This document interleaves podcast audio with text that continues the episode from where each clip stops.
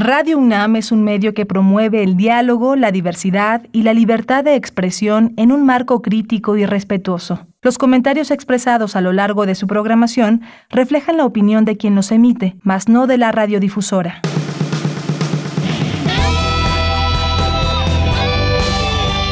Prisma RU. Relatamos al mundo.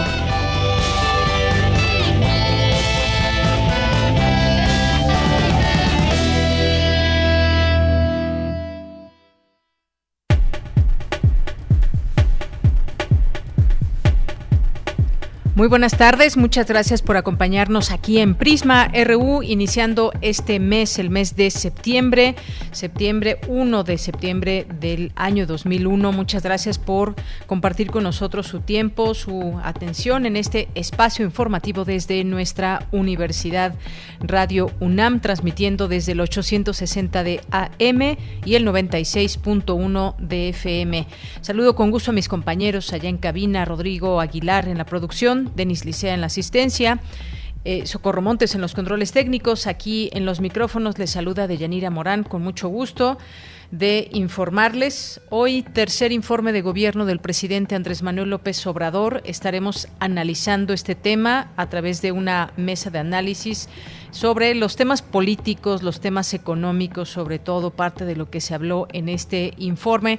En resumen, sobre los hechos y cómo guarda la, administración. Eh, qué hay en cuanto a lo que se ha cumplido hasta hoy, qué falta por cumplir. Vamos a analizar este eh, discurso en esta mesa de análisis. Y bueno, pues todo esto también enmarcado, entre otras cosas, con la dimisión de Julio Scherer Ibarra a la Consejería de la Presidencia desde el día de ayer que se dio a conocer por la tarde esta situación, esta, esta renuncia, el consejero jurídico de la Presidencia de la República que presentó su renuncia al cargo eh, y pues varias cosas se van diciendo en el entorno del abogado. Se dijo que la salida responde a diferencias con figuras relevantes de la Cuarta Transformación, dato que retomo del diario La Jornada. Pocas horas antes de conocerse esa información, el presidente López Obrador dijo en conferencia de prensa que Adán Augusto López llega a la Secretaría de Gobernación para ayudarlo en la relación respetuosa con el Poder Judicial, en especial con la Suprema Corte de Justicia de la Nación, entre otras funciones que en los hechos había tomado el abogado. Pues esto dejó con muchas opiniones y también hay análisis en torno a esto, el significado de esta salida, una figura muy importante dentro de presidencia. Así que también abordaremos este y otros temas. Le tendremos aquí también la información de lo que dijo el presidente en este tercer informe de gobierno. Y pues también hablaremos, ya que comenzó todo eh, este tema del gas bienestar hace unas semanas y el día de ayer pues ya inició actividades en Iztapalapa. Vamos a platicar sobre este tema también con un experto que nos eh, platicará su punto de vista, su análisis sobre este tema. Tendrá presencia por ahora eh, en Iztapalapa. Posteriormente ya se prepara para estar en Azcapotzalco, Gustavo Amadero, Milpalta, Xochimilco y Tláhuac, posteriormente en el resto de la entidad. Pero ¿qué, qué tan factible es esto no? Ya comenzó, ayer fue un, se dio una presentación en, en la mañanera el día de ayer ahí en la conferencia del presidente López Obrador, así que platicaremos también de este tema. Eh, con lo platicaremos, lo platicaremos este tema en nuestra segunda hora con Hilario Valenzuela, que es experto en energía y desarrollo sustentable. Vamos a tener hoy miércoles, miércoles de ciencia con Dulce García, vamos a tener sustenta con Daniel Olivares, tendremos la información cultural, la información universitaria, la información también de el país y del mundo. Así que quédese aquí con nosotros, participen si es de su agrado a través de nuestras redes sociales, arroba PrismaRU en Twitter, PrismaRU en Facebook, y platíquenos si escucharon o no este tercer informe de gobierno del presidente López Obrador, qué les pareció, eh, se abordaron los temas eh, más importantes, eh, queda de ver en estos, en estos tres años o ha cumplido, cuáles son las expectativas, pero sobre todo también nosotros o ustedes como parte de los gobernados por el presidente, parte de estas opiniones que se pueden generar desde lo social. Pues nos gustaría conocer su opinión al respecto. Bien, pues vamos a comenzar, vamos a irnos a nuestro resumen informativo. Desde aquí, relatamos al mundo. Relatamos al mundo. Relatamos al mundo. Una con diez minutos en resumen, la Universidad Autónoma del Estado de Hidalgo otorgó a la UNAM el reconocimiento Mérito Editorial Universitario 2021. La pandemia y sus efectos económicos, parte de los temas que se analizan en el cuarto encuentro Norte-Sur Global. Inauguran el seminario Los Estados en 2021, elecciones en pandemia, desafíos y resultados. En la información nacional, el presidente Andrés Manuel López Obrador presentó su tercer informe de gobierno. La pandemia de COVID, economía y logros cumplidos entre los temas principales. Más adelante nuestra compañera Virginia Sánchez nos tendrá todo el reporte. La jefa de gobierno Claudia Sheinbaum informó que el reforzamiento y rehabilitación de la línea 12 del metro empezará esta semana con los estudios de topografía. Participarán las cuatro empresas que construyeron la llamada línea dorada. El Banco de México informó que las remesas ascendieron en julio a 4.540 millones de dólares. Es el mayor monto para cualquier mes desde que hay registro. En la información internacional, la ONU y la Organización Internacional para los Migrantes consideraron preocupante la actual, la actual situación y actuación del personal, la actuación que ha tenido el personal del Instituto Nacional de Migración y la Guardia Nacional para contener el paso de migrantes en el sureste de México. La Organización Internacional del Trabajo reveló que la mitad de la población mundial vive sin ninguna protección social. Advirtió a los países que no es momento de imponer austeridad para intentar cubrir el gasto público que ha requerido la respuesta a la pandemia, sino de reforzar la protección social. Hoy en la UNAM, ¿qué hacer y a dónde ir? ¿Qué es el arte contemporáneo? ¿Cómo lo podemos entender y admirar? Estas y otras interrogantes son resueltas en la nueva entrega de la serie Sin Conservadores, titulada ¿Realmente sabes qué es el arte contemporáneo? El doctor Cuauhtémoc Medina crítico, historiador de arte y curador en jefe del MOAC, rompe con algunos mitos y nos ayuda a entender este concepto de una manera clara, precisa y divertida. Disfruta de este material que se encuentra disponible en el canal de YouTube de Cultura UNAM. Si eres estudiante de diseño web, diseño gráfico o alguna carrera afín y aún no has realizado tu servicio social, el Colegio de San Ildefonso te invita a unirse a su equipo de trabajo y colaborar en las diferentes áreas de este museo universitario. Para mayores informes escribe un correo electrónico a o rojas sanildefonso.org.mx o consulta las redes sociales del Colegio de San Ildefonso. ¿Sabías que los registros oficiales revelan que la tercera ola de contagios de COVID-19 en México afecta a los integrantes de comunidades indígenas de manera más severa que las olas anteriores? Para conocer más al respecto, te recomendamos el reportaje COVID-19. Aumenta contagio y hospitalización de indígenas durante tercera ola de la pandemia. Investigación realizada por Paris Martínez, periodista e integrante del equipo de Corriente Alterna, así como los estudiantes Shilonen Méndez y Tonatiu Lima. Este material lo podrás consultar en el sitio corrientealterna.unam.mx. Y recuerda que si ya recibiste la vacuna de la COVID-19, aún debes continuar con las medidas sanitarias para evitar un contagio.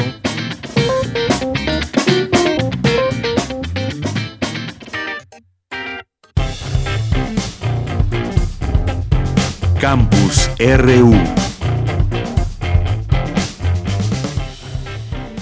Entramos a nuestro campus universitario de este día. Señalan especialistas que la pandemia fue el gran reto a enfrentar en las elecciones pasadas, puesto que la autoridad electoral tuvo que crear condiciones que garantizaran el ejercicio sin exponer la salud. Cuéntanos, Cindy Pérez Ramírez, buenas tardes.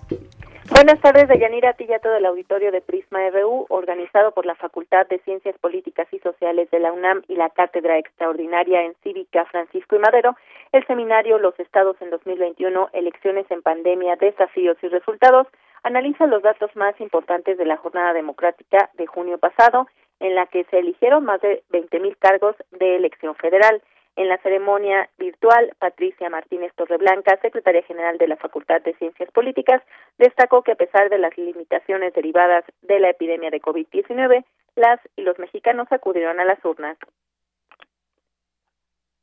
Por primera vez en la historia de los procesos la salud pública se constituyó como un factor a considerar para la organización de la jornada electoral, las cuestiones preelectorales y para la asistencia necesaria de los votantes en estos procesos. El desafío fue considerable para propiciar un entorno de votación seguro en donde las operaciones electorales que exigían intercambios entre personas, representantes y demás pudieran mantener un nivel de salud. Entonces, esta tarea fue difícil para los institutos electorales estatales por los limitados recursos, pero también para el Instituto Nacional Electoral por la magnitud de los trabajos a realizar. Esta coyuntura abrió debates no novedosos, pero sí que saltaron al primer plano, como el voto digital y poner a consideración si los partidos políticos, instituciones electorales, así como la ciudadanía, están preparados para el uso de la tecnología en los comicios.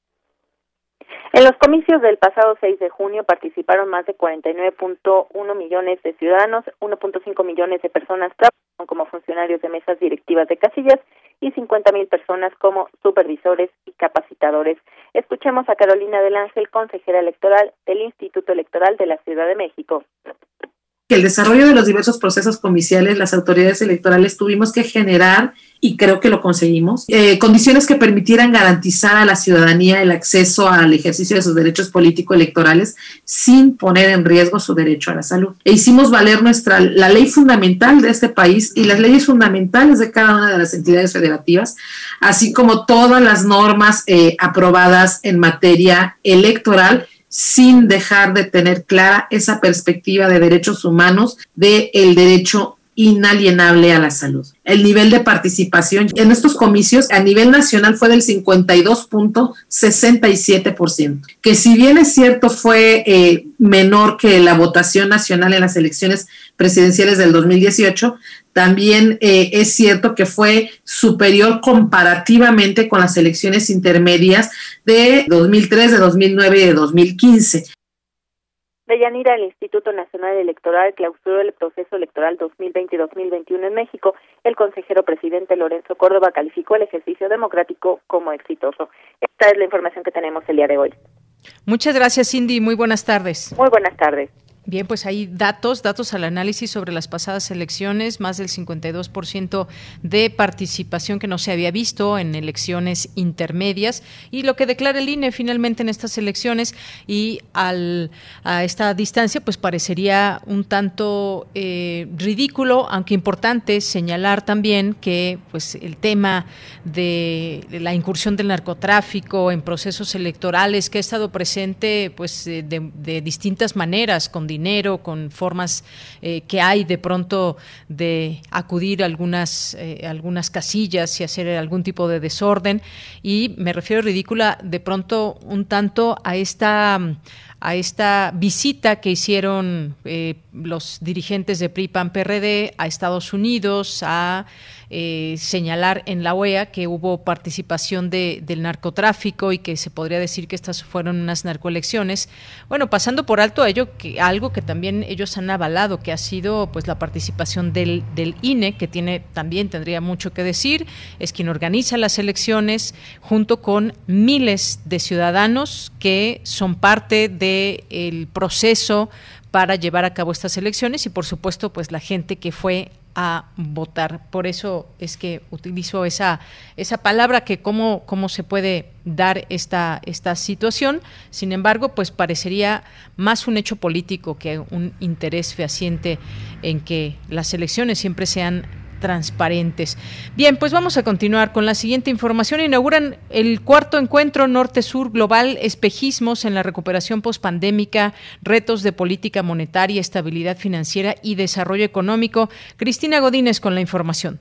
Buenas tardes, Deyanira. Un saludo para ti y para el auditorio de Prisma RU. Organizado por el Centro de Investigaciones sobre América del Norte y el Instituto de Investigaciones Económicas de la UNAM, en las temáticas de este encuentro, que por segunda ocasión se realiza de manera virtual, se analiza el problema de la pandemia y sus efectos económicos. Escuchemos a Mónica Meireles, organizadora del evento. Las mutaciones del virus y la dinámica de vacunación y las estrategias nacionales de vacunación son muy inciertas y obviamente eso todo trae una sombra de incertidumbre importante para pensar lo que sería la recuperación económica post-pandémica. Entonces queda todo muy abierto y de ahí esos espejismos, eh, esas ilusiones que socialmente nos contamos de que para poder seguir adelante, ¿no? Pero tratar de realmente investigar y analizar con más detalle cuáles son las posibilidades de recuperación económica y cómo se dará esa recuperación. Para la directora del CISAN, Graciela Martínez Salce, este encuentro está en vías de consolidación. En este cuarto encuentro de una red de investigación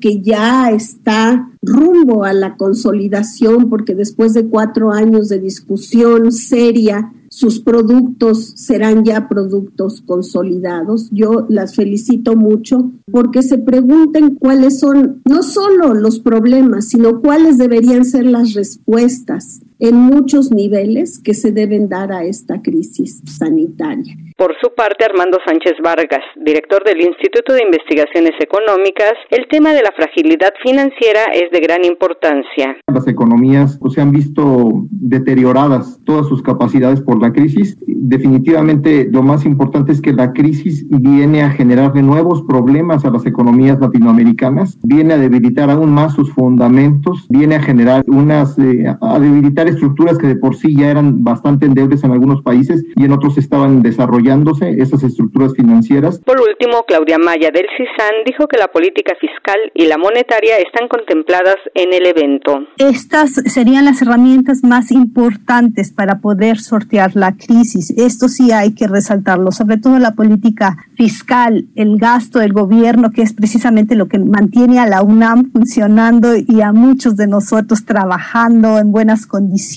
Deyanira, el encuentro tiene lugar el día de hoy y mañana. Todas las actividades se pueden seguir a través del canal de YouTube del Instituto de Investigaciones Económicas. Este es mi reporte. Buenas tardes. Gracias, Cristina. Muy buenas tardes y vamos a continuar ahora con este reporte que nos tiene mi compañera Virginia Sánchez del presidente Andrés Manuel López Obrador que presentó su tercer informe de gobierno. Cuéntanos, Vicky, qué fue lo que sucedió esta mañana. Muy buenas tardes. Hola, ¿qué tal, Deya? Muy buenas tardes a ti y al auditorio de Prisma RU. Pues con la frase La transformación está en marcha, el presidente Andrés Manuel López Obrador inició su tercer informe de gobierno, donde también destacó como de medida decisiva el parar en seco la tendencia privatizadora, dejando de entregar concesiones a particulares e impidiendo la, las privatizaciones en el sector energético. Y dijo, en tres años se han destinado recursos para la modernización de las seis refinerías existentes en donde la inversión ha sido de 33.581 millones de pesos. Escuchemos qué más dijo sobre este tema. Esta nueva política significa no extraer más petróleo que el indispensable para cubrir la demanda de combustibles del mercado interno. Con esta producción moderada cumpliremos el compromiso de reponer como norma el 100% de las reservas probadas y ayudaremos así a reducir el uso excesivo de combustibles fósiles. En suma, seguiremos actuando de manera responsable y no se afectará la herencia de las nuevas generaciones.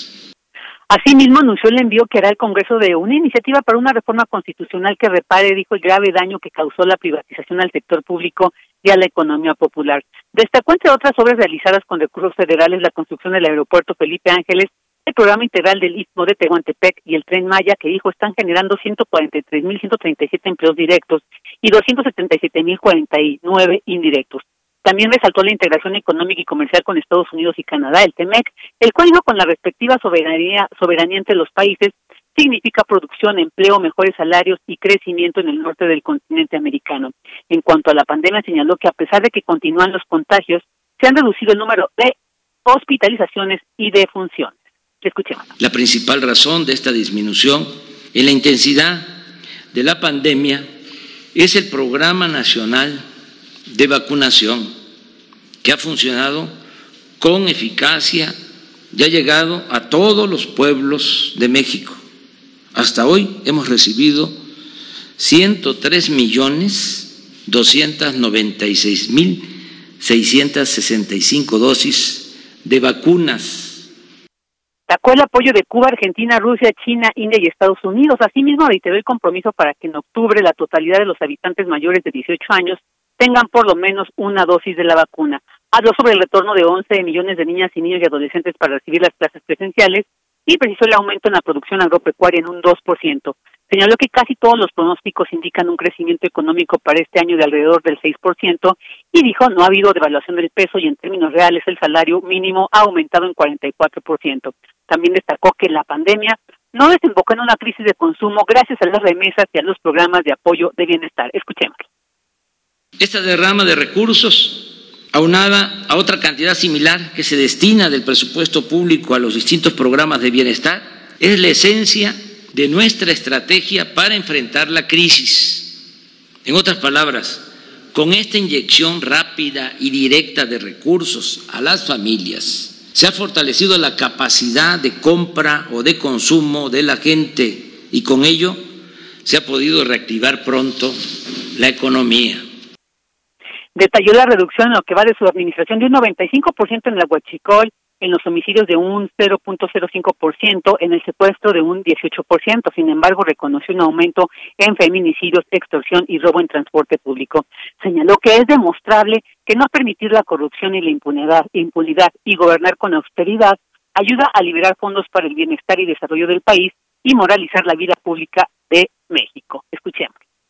En dos años, nueve meses, hemos ahorrado un billón 400 mil millones de pesos en compras y contratos, reduciendo al mínimo el robo de combustible, el llamado huachicol, y disminuyendo drásticamente la defraudación fiscal y otras malas prácticas dañinas que proliferaban en la hacienda pública en el antiguo régimen. Destacó el rango constitucional de los programas de, becos de, becas y apoyos. Dijo, en materia de promoción cultural se han publicado 79 títulos de grandes autores. Ya está la construcción de parques culturales y ecológicos del bosque de Chapultepec y del lago de Texcoco. También señaló que de los 100 compromisos que hizo al tomar el poder, ha cumplido 98 y solo quedan pendientes dos, el descentralizar el gobierno federal y conocer toda la verdad sobre la desaparición de los 43 estudiantes normalistas de Ayotzinapa, sobre lo cual siguen trabajando. Sin embargo, precisó, se han hecho muchas otras cosas no incluidas en este listado de compromisos, por lo que aseguró ya están sentadas las bases para la transformación de México. Escuchemos. Ahora se respeta la Constitución, hay legalidad y democracia, se garantizan las libertades y el derecho a disentir, hay transparencia plena y derecho a la información, no se censura a nadie, no se violan los derechos humanos el gobierno no reprime al pueblo y no se organizan fraudes electorales desde el poder federal. El poder público ya no representa, como era antes, a una minoría, sino a todos los mexicanos de todas las clases, culturas y creencias. Y bueno, pues en un mensaje que duró aproximadamente una hora, el presidente de finalizar agradeció a su gabinete y a la gente por su respaldo y confianza y reafirmó que la preferencia se debe, se debe seguir dando a los más pobres y necesitados. Asimismo, reiteró que al terminar su mandato en 2024 se va a consumar la obra de transformación, pues no dejará ningún pendiente y habrá cumplido su misión. De ella, este es el reporte sobre este informe de gobierno del presidente Andrés Manuel López Obrador. Pues muchas gracias, gracias Vicky por este excelente resumen que nos da cuenta de lo que ha sido este informe, ese tercer informe del presidente López Obrador. Muchas gracias. A ti, Bella, buenas tardes. Muy buenas tardes, continuamos. Porque tu opinión es importante, síguenos en nuestras redes sociales, en Facebook como Prisma RU y en Twitter como arroba PrismaRU.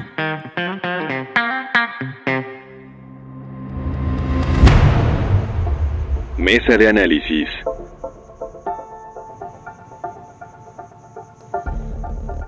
Una de la tarde con 29 minutos, pues ya escuchamos este resumen de lo que ha sido este tercer informe de gobierno del presidente López Obrador, una hora aproximadamente que dio para hablar de distintos temas que, bueno, en una hora abarcar los casi tres años a mitad del camino eh, que bueno, por cierto, que salió también en este marco su libro a la mitad del camino y que eh, pues nos da cuenta del estado que guarda la administración, pero sobre todo también de lo que desde el punto de vista del gobierno se ha hecho, que pues como ya escuchábamos, habló de ahorros, habló de economía, habló de política, habló de los grandes proyectos para este gobierno. Y vamos justamente a tener esta mesa de análisis que a mí me gustaría pues partir y enmarcar, digamos, estas, eh, este discurso, enmarcar dentro de lo que llama el presidente la cuarta transformación, qué ha cumplido, qué no ha cumplido, eh, cuál fue esta manera también de expresar lo que a su punto de vista va avanzando. Y vamos a, a tener hoy esta charla, ya tenemos en la línea telefónica al profesor, al doctor Juan Julián Atilano, sociólogo, analista político, profesor de la Facultad de Ciencias Políticas y Sociales, investigador postdoctoral del Programa Universitario de Estudios sobre, la, sobre Democracia, Justicia y Sociedad. Eh, ¿Qué tal, profesor Julián? ¿Cómo estás? Muy buenas tardes. Deyanira, ¿qué tal? Muchas gracias por la invitación. Un saludo a toda tu audiencia y pues estoy a la orden. Gracias, gracias, eh, doctor. Y también tenemos eh, para hablar de los temas económicos al doctor Raúl Ignacio Morales Chávez, profesor de Economía y Finanzas Públicas en la Facultad de Estudios Superiores Aragón. Doctor, bienvenido, muy buenas tardes. Eh, muy buenas tardes a ti y a tu auditorio. Gracias por esta invitación y platicar un poco sobre lo que hasta este momento se ha podido realizar en este campo de la economía. Muy bien, pues muchas gracias a, los dos por estar con nosotros. Pues comencemos con el profesor Julián con respecto a su análisis, eh, este primer análisis de manera general de lo que ha sido pues el tema eh, de la política, lo que dice el presidente López Obrador. Y yo decía enmarcarlo dentro de lo que se comprometió cuando era candidato, cuando llega a la presidencia y lo que enmarca esta cuarta transformación. ¿Cómo vio, cómo viste este tercer informe del presidente, profesor? Pues mira, yo veo un presidente y creo que esa es un poco la, percepción. Obviamente va a haber análisis, va a haber mesas de discusión como esta, distintos comentarios, pero se ve un presidente optimista, se ve un presidente eh, que está confiado en lo que ha hecho, incluso al final de su de su tercer informe remató diciendo que si en este momento tuviera que dejar la presidencia él se sentiría satisfecho comentó que ha cumplido pues básicamente 98 de los 100 compromisos que presentó antes de este ser eh, presidente faltaría el de Ayotzinapa y también el de, la descentralización de la administración pública. Yo así veo eh, que llega el presidente y me parece también que al observar cuál es la percepción eh, a partir de distintos estudios eh, de opinión pública, el panorama también se ve eh, de alguna forma positivo. Hay algunos aspectos que igual me imagino que los vamos a ir comentando, pero al menos en términos de la aprobación presidencial, en la encuesta que el día de ayer sacó eh, la consultoría de Motecnia eh, de las eras, pues muestra un presidente con 67% de aprobación, hay otras que lo ponen un poquito arriba de 60, el promedio podríamos decir que se encuentra más o menos por ahí, 60, 61%. Entonces es un presidente que llega bien calificado y este algo que pues a veces olvidamos por la propia cotidianidad, pero no dejamos, no tendríamos que dejar pasar, es que justo este tercer informe de gobierno se da en un marco muy particular frente a otros presidentes y es eh, una pandemia mm, con consecuencias sociales, económicas, políticas eh, que han rebasado cualquier expectativa. Es una pandemia muy superior a la que se vivió en el sexenio de Felipe Calderón, entonces tendríamos también que estar enmarcando este momento político, este tercer año en medio de una pandemia que todavía incluso estamos y aún así me parece que mostrar este tipo de resultados y sobre todo la percepción de la población en distintos aspectos eh, me parece que habla del momento en el que está mm, el, el gobierno. Hay mucho todavía que hacer, pero este sería este, mi primer saque de llanera. Bien, pues muchas gracias, profesor Julián. Y voy con el doctor Raúl Ignacio Morales, porque en la parte económica me parece que hay varias cosas que comentar, doctor. Está el tema de las inversiones a las que aludió el presidente, las obras como el aeropuerto, el tren Maya, eh, se refirió a las remesas, a la estabilidad del peso, a eh, cómo ha subido el salario mínimo, entre otras cosas. ¿Qué nos puede decir en un primer análisis sobre la parte económica? Eh, tres aspectos importantes han girado en, este en esta parte que era el tema. La primera, tiene que ver con la cuidado que se ha tenido con el cumplimiento de lo que uno llama la, la austeridad republicana. Esto se ha visto reflejado concretamente que el, el equilibrio que ha buscado mantener en sus finanzas y desde 2019 en 2020 es un año totalmente atípico, y con ingredientes totalmente distintos derivados de la pandemia y que indudablemente generó un fuerte desplome de la actividad económica y lo que generó fue una caída dentro de los ingresos que se captaron y por tanto un, un desplome en el gasto público. En este año, pues vemos que hay una revitalización distinta, ¿no? Porque los ingresos crecen y crecen a una muy buena velocidad, el 7% crecieron respecto al, sí, al solo del mal interno, creció en un 27%, hubo una mayor recaudación en un 7.3%, lo que generó pues que el gasto pudiera crecer. Todo manteniéndolo bajo un equilibrio, bajo un equilibrio eh, fiscal que se ha manifestado concretamente en un superávit primario en el primer eh, semestre. Esto se ha mantenido duración.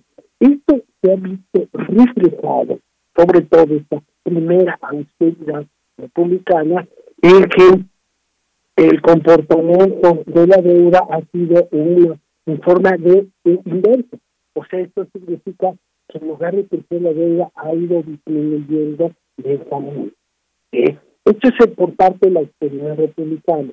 Por parte de la recuperación de, este, de, los ingresos de los trabajadores, en este caso de los salarios, indudablemente esto se ha presentado, derivado de los aumentos por, muy por arriba, que ya que se habíamos tenido durante sesiones anteriores que los incrementos salariales eran de acuerdo al nivel de inflación. Ahora se han dado a niveles de 20%, de 17%, y lo que ha buscado recuperar, recuperar el poder adquisitivo de los trabajadores. el tercer aspecto importante es, eh, entre más se tenga una ciudad social, se va a poder financiar mayor cantidad de proyectos. Y, esto se ha visto resultado dentro de este primer acercamiento con eh, estos grandes proyectos, eh, la idea principal es ser detonadores de la actividad económica general. Eh, este esto sí ha visto reflejado por la recuperación que ha tenido nuestro PIB, que ha tenido nuestro PIB en los últimos tiempos. Tenemos, sí, cuatro trimestres de crecimiento. Desde el tercer trimestre de 2020, a pesar de la brutal caída que tuvimos en el segundo trimestre, hemos empezado a crecer aun cuando este crecimiento ha sido lento, pero ha sido consistente, sobre todo en este segundo trimestre. De acuerdo a las expectativas que se espera, pues, vamos a tratar de llegar en este segundo trimestre, en este, en estos meses, recuperar la capacidad que se tenía de llegar a niveles cercanos del 6%. Eso depende, eso depende de tres factores importantes. Que siga la recuperación económica en la actividad, pero eso depende de las vacunas, de la cantidad de vacunación que se lleve a cabo en nuestro país. Eso es algo sumamente importante, ¿no? La variante Delta está generando un repunte muy grande de, infectados y también de muertes. Estas son variables que nos van a impactar dentro de la posible recuperación que tenemos.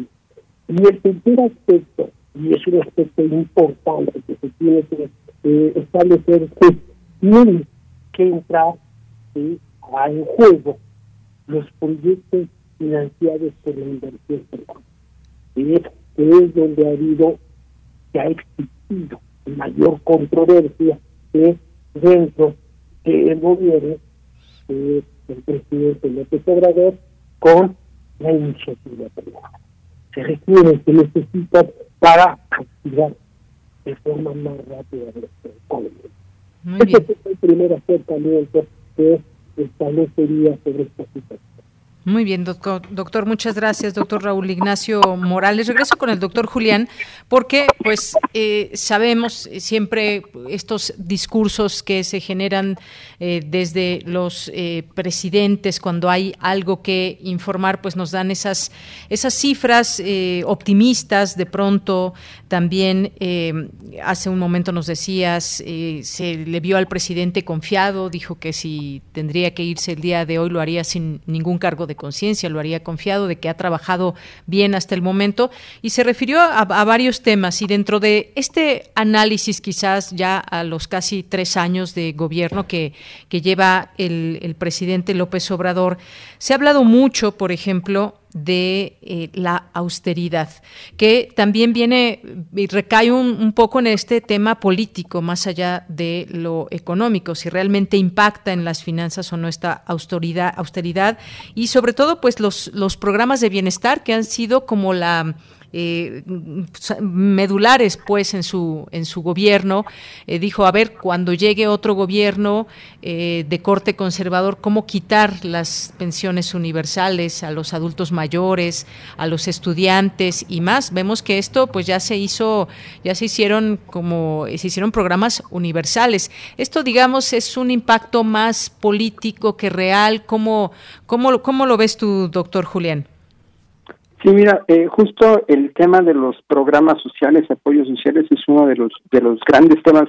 que han estado en la agenda del presidente López Obrador desde que fue jefe de gobierno en la Ciudad de México. Incluso sabemos que algunos de ellos fueron retomados por eh, gobernadores eh, siguientes. Eh, mismo Vicente Fox tomó eh, algunos de ellos, pensiones para adultos mayores, propio Felipe Calderón y señala que difícilmente, refiriéndose a la oposición, podrían desmantelar algunas de estas propuestas porque justo se llevó a rango constitucional.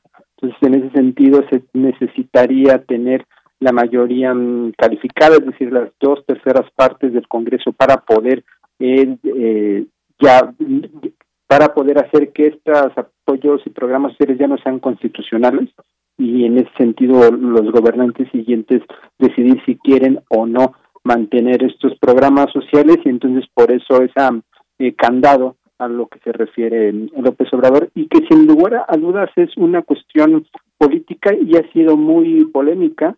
Hay sectores de la sociedad que señalan que, por ejemplo, el padrón de apoyos sociales no está lo suficientemente claro, no es transparente.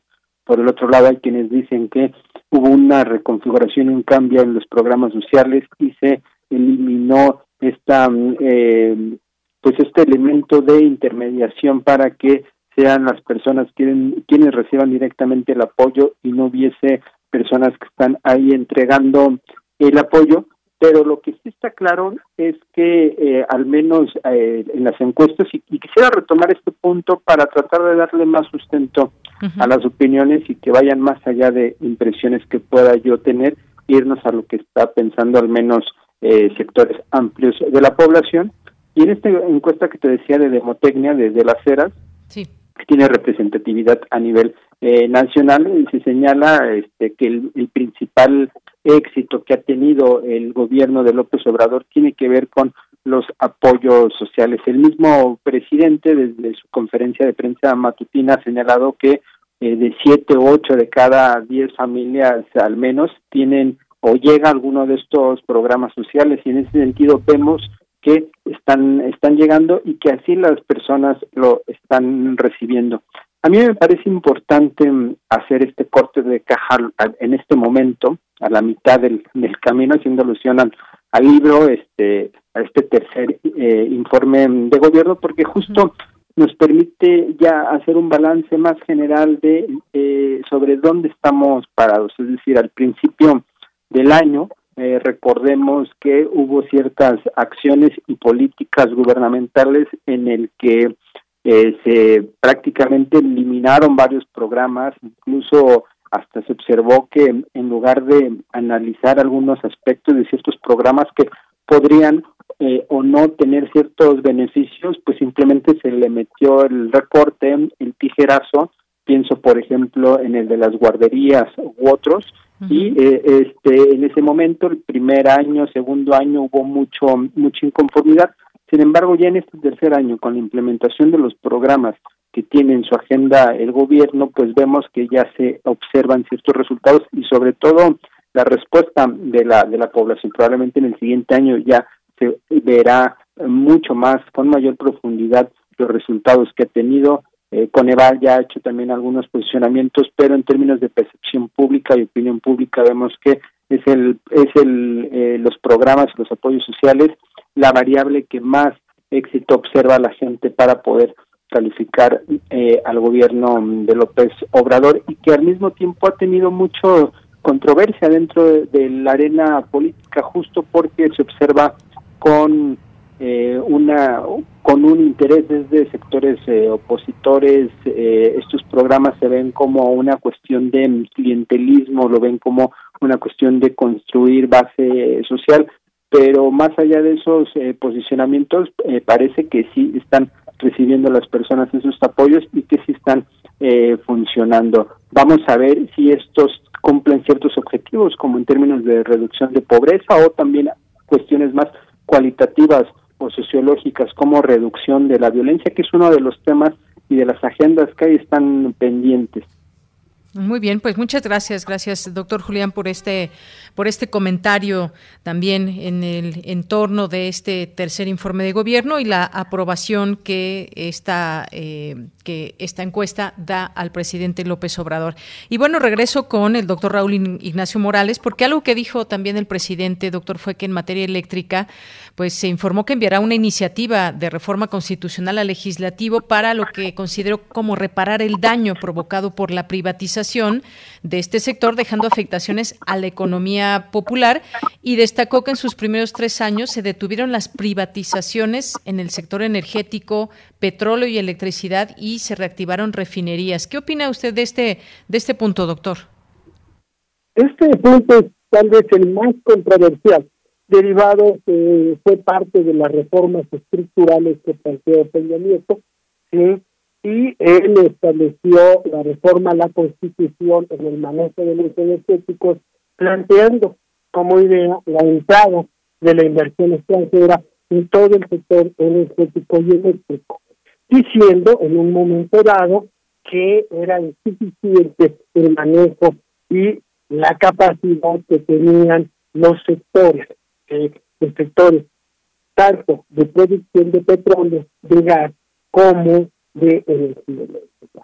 Esta fue la idea principal y la reforma se hizo en ese sentido, viendo y abriendo en el caso concreto de la electricidad la producción. El único que iba a eh, hacer la distribución, o sea, todos se lo iban a vender a CFE y CFE a su vez ya él lo iba a distribuir. Pero en este caso era algo ya muy, muy casado, ¿no? ¿Qué significaba haber pasado? Ya estaba perfectamente bien establecido de cómo y qué se iba a manejar. La, la idea que manejaron en los dos sectores, tanto en el sector energético como en el sector este, eléctrico era que iban a bajar las tarifas, por ejemplo, nada más que había un pequeño problema. En ese tiempo eh, me invitaron también a un foro como esta, una mesa como esta, y yo lo manifesté. Uno de los aspectos importantes de la electricidad es el grado de apoyo o subsidio que tiene el gobierno. Y lo pueden ver concretamente en los recibos, ¿no?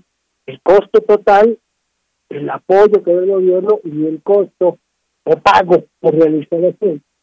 El problema era el pago que se iba a tener que hacer, porque las empresas no iban a querer recibir un costo menor a su costo de producción.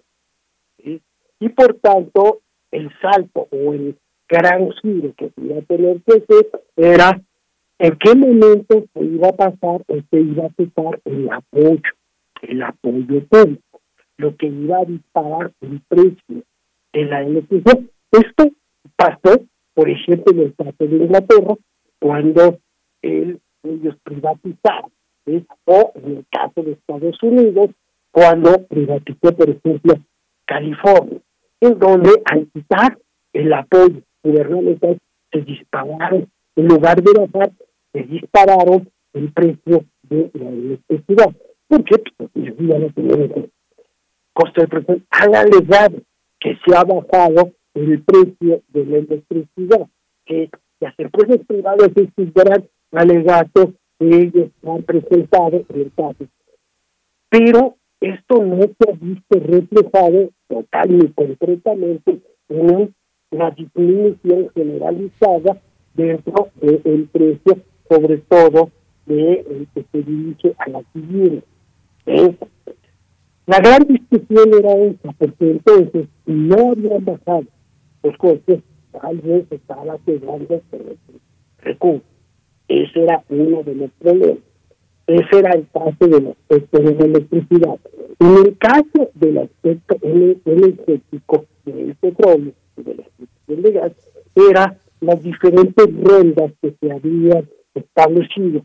Y la gran idea era que las grandes empresas, sí, productoras de petróleo, vinieran sobre todo a perforar, no las aguas soleras, o en el de la parte territorial y de las aguas profundas. ¿sí? Pero se fueron dando las rondas, se fueron dando las rondas y eh, pues las aguas profundas solamente algunas pequeñas empresas, eh, algunas empresas quisieron entrar ¿sí? por el alto costo que implica la explotación en este tipo de agua, en el costo La idea concreta sí, hasta se modificó, ¿sí? se modificó este, la ley, ¿sí? la, y eh, donde se creó el rubro que ahora se iba a poder cobrar un impuesto sobre la renta petrolera. La renta petrolera se iban a obtener recursos de las explotaciones que se iban teniendo. Además, que se necesitaron grandes cantidades de recursos para la explotación en este en específico, sobre todo en, los Aquí fue el gran problema, porque principalmente las rondas de agua comera y veces no hubo demasiado problema, sino el problema en las aguas profundas donde hubo participantes, no hubo tal como se quisiera. Se están obteniendo resultados, pero sobre todo no de estas aguas que se esperaba, sino de realmente el nivel de captación de ingresos que se esperaba, que se esperaba entre 100 y 150 mil millones, no se dio. No se dio. Es increíble. En el periodo de Peña Nieto sí se dio una fuga o una salida de recursos por parte solamente de los mexicanos en esa cantidad. Bien. Si nosotros revisamos la balanza de paz del periodo de Peña Nieto y vemos los recursos que sacaron de los mexicanos contra los que metieron, su diferencia hubiera servido para financiar todo el sector energético. ¿Por qué? ¿Por qué salió? Una cosa que, que decía el doctor, que es el problema de la seguridad. El problema de la seguridad volvió más alto, que es el problema más alto por el, eh, por ejemplo, los derechos de pago de pistas de ciertas empresas y todo eso. Esto incidió para que muchos de los fiscales trataran de decirles y se dieran mejor fuera. Y es lo que se trata, que si nosotros esto lo vinculamos y vemos que uno de los principales problemas de 2019 y principios de 2020 fue que nuestra balanza petrolera era negativa y sobre todo en lo que se refiere a la compra de gasolina. La, la, el, el, comprar una refinería, el tratar de hacer eso, pues ha sido muy costoso traer la gasolina del extranjero, el extranjero, porque eso se viene esta balanza, en nuestra balanza comercial en 2019, en 2017, 2019, nosotros comportamos preferentemente la tendencia. ¿Sí? Y esto se tenido un impacto negativo, que en un momento si lo sumarizamos, podría implicar una buena inversión dentro del sector energético. Muy bien, doctor. Pues bueno, ahí está también esta parte muy importante, eh, toral, digamos, dentro de este discurso y no solamente dentro de este discurso, sino también por lo que se ha mencionado como como la idea de lo que está sucediendo en el tema eléctrico y que luego también pues se liga con un tema energético y lo que pretende para esta administración el presidente. Ahí se refirió también eh, pues al abandono de las refinerías y que no se debe extraer más petróleo del que es indispensable y privilegiar también pues este consumo el consumo interno que no tenga que ver con toda esta propiciar esa privatización de la cual eh, pues se ha estado viviendo en los últimos años. Y bueno, pues nos queda solamente tiempo muy corto para una reflexión final. Eh, doctor Julián Atilano, pues Dijo el presidente que la transformación está en marcha. ¿Qué se ha transformado? Cambios en el gabinete también es otro de los temas. La salida de, de Julio Scherer Ibarra, el cambio reciente en la Secretaría de Gobernación y el tema de la corrupción. Quizás también para terminar, un último comentario, por favor. Sí, Mira, eh, justo respecto, solo para aclarar el, con el tema de, la Consejería Jurídica y Julio Scherer, justo hace unos momentos el vocero de la presidencia, Jesús Ramírez, señaló que eran rumores, que no era una versión oficial, sin embargo, pues estuvo ahí, ahí, presente el día de ayer en diversos diarios, pero lo que fue oficial fue este cambio en el que el gobernador de Tabasco, Adán Augusto, llegó a la Secretaría de Gobernación y salió, como sabemos, Olga Sánchez Correo. Respecto a este punto, a mí me parece la lectura que podría dar es que lo que estamos viendo es un reacomodo justo en orientación al grupo más cercano de López Obrador y que sin lugar a dudas tenemos que verlo en dos vertientes. Por un lado, respecto a las necesidades y a las y a la agenda política del propio presidente en los tres años siguientes, es decir, está creando un panorama, una agenda, un gabinete totalmente eh, vinculado al, al grupo más compacto que tiene para así poder eh, llevar a buen puerto todas las, las, cuestiones que le hacen falta y también sobre todo la llegada de Adán Augusto a la Secretaría de Gobernaciones para poder eh, darle salida a estas tensiones que están totalmente presentes y son continuas y constantes con eh, los grupos de oposición, en este caso con la política interna, con sindicatos, este, en este caso con, con la coordinadora, como vimos, asimismo con otros partidos y el presidente no dedicarle ya tanto tiempo a esta situación y sea el secretario de Gobernación quien esté encargado de esta materia frente a una postura que tenía la exsecretaria Olga Sánchez Cordero, que no tenía tanta visibilidad ni tanta presencia en esta disputa eh, política eh, interna. Entonces, en ese sentido, me parece que en términos de la agenda política eh, se avanza. Y por el otro lado, también pensemos que viene el próximo año un proceso político álgido que es eh, la revocación de mandato en la que el presidente tiene que, o va a estar, lo que se espera, con mayor presencia, con mayor... Eh, em, eh, con mayor visitas a distintos territorios para de esa manera tener y poderle darle mayor eh, proyección. Sería un poco el escenario que se está construyendo para cerrar el, el pues el sexenio del presidente y asimismo en los siguientes años eh, poderle dar eh, o inaugurar eh, estas obras como la refinería o como el tren Maya, el aeropuerto que están próximas a hacerse y que necesitan toda la atención y proyecto de, en este caso, la presidencia de la República y no, en, en, ese sentido, no estar tanto en la disputa política.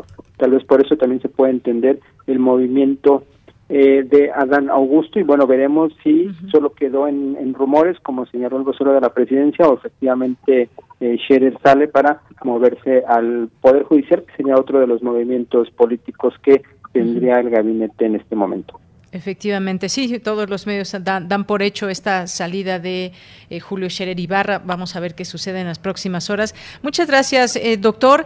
Y yo le pediría un último comentario muy, muy breve porque se nos acabó el tiempo, doctor. Si me hace el favor, en 30 segundos, un comentario final, doctor Raúl Ignacio. Bueno, algo que es un que hay que tomar en cuenta, estamos en un proceso de transformación mundial la economía mundial está cambiando, están yendo transformaciones profundas. También tiene que cambiar México. El problema principal es que muchos de los grupos económicos al interior del país quieren cambiar sin cambiar. Si, si no se cambia, si no se aprovecha el proceso de transformación que se está dando a nivel mundial la digitalización, la utilización de la inteligencia artificial, la 5G y todo eso, nosotros no nos enrolamos con esta situación, ya la verdad nos espera una, una transformación mundial. Y aún si no se llega a cabo una reforma fiscal en la, en la segunda parte del sexenio y una reforma fiscal que apoye con mayores recursos al gobierno, realmente la transformación va a quedar a la Bien. Pues muchas gracias también. Le agradezco mucho, doctor, y a ambos esta participación aquí en esta mesa de análisis para hablar de este tercer informe de gobierno. Por supuesto que son temas que nos pueden llevar a seguir hablando mucho más eh, y también, pues, muchas, muchos puntos que habrá que eh, rebatir y, estar también muy atentos en el panorama de la realidad. ¿Qué piensa también la población? Ya tenemos, pues, cómo un poco cómo medir con esos indicadores indicadores que pueden ser encuestas y que pueden ser indicadores en temas económicos, eh, eh, los temas eh, que tienen que ver con la pobreza, desde dónde se dan estos estudios y cómo se levanta toda esta posibilidad de encuestas en todo el país para pues ir conociendo el estado que guarda la administración y todos estos índices que nos van que nos sirven como indicadores para saber cómo van las cosas en los distintos temas. A ambos les agradezco mucho, doctor Juliana Tilano, doctor Raúl Ignacio Morales Chávez. Muy buenas tardes. Muchas gracias. Hasta luego. Gracias y buenas tardes. Continuamos, vamos al corte, regresamos a la segunda hora de Prisma RU. Prisma RU. Relatamos al mundo. El corazón es la caja de ritmos que orienta nuestro camino. Sigámoslo. Que la música sea su alimento. Miocardio, la génesis del sonido. Una transfusión sonora de Radio UNAM para tus oídos. Estreno, viernes 3 de septiembre a las 18.15 horas. Retransmisión, domingos 14.30 horas. Radio UNAM, Experiencia Sonora. En esta época tan difícil que estamos viviendo, la música es un bálsamo para el espíritu. Soy Ana Lara y los invito a que escuchen la música que hacemos los compositores aún en el encierro en Hacia una nueva música todos los miércoles a las 18 horas, por supuesto, en Radio UNAM. Experiencia sonora.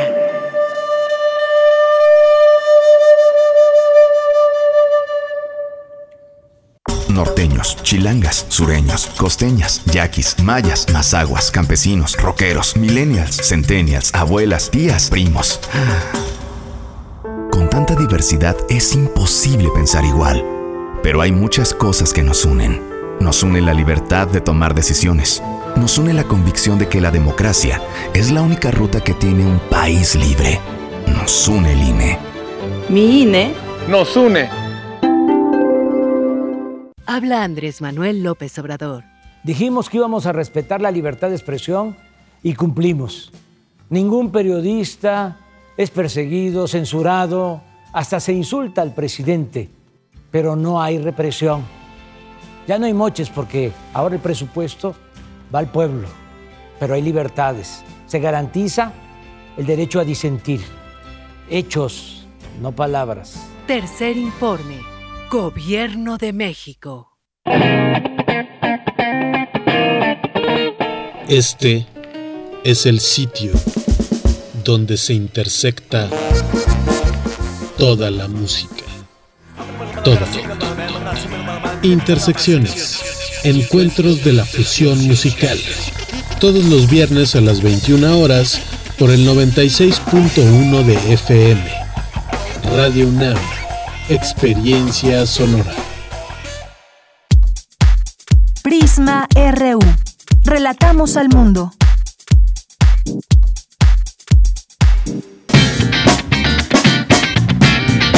Mañana en la UNAM, ¿qué hacer y a dónde ir? La Filmoteca de la UNAM realizará un homenaje póstumo a la actriz Rosita Quintana, fallecida el pasado 23 de agosto. Podrás disfrutar de las cintas Calabacitas Tiernas, del director Gilberto Martínez Solares, y Susana, Carne y Demonio, de Luis Buñuel, estarán disponibles durante 24 horas el 2 y 3 de septiembre respectivamente a través del sitio www.filmoteca.unam.mx. En México existen alrededor de 69 idiomas que dan cuenta de la historia de nuestras comunidades, sus tradiciones y sus realidades. A partir de esta idea surge Sembraste Flores, serie que busca un encuentro con nuestras lenguas indígenas a través de la palabra escrita. En este programa nos acercaremos a la vida y obra de nuestros poetas en lenguas originarias. Mañana jueves 2 de septiembre, Sembraste Flores dedicará su emisión a Isela Shospa, ilustradora, archivista y editora independiente originaria de Milpalta. Sintoniza nuestras frecuencias en punto de las 10 horas. El Colegio de San Ildefonso organiza la cuarta mesa del coloquio 1521, La conquista de México en el arte, con el tema La conquista, del arte decimonónico al muralismo del siglo XX, con la participación de Tatiana Flores, Tomás Pérez Bejo y Jorge Juanes. Sigue la transmisión en vivo mañana jueves 2 de septiembre en punto de las 12 del día a través del canal de YouTube del Colegio de San Ildefonso. Disfruta de las actividades de los museos universitarios sin salir de casa. Para Prisma RU, Daniel Olivares Aranda.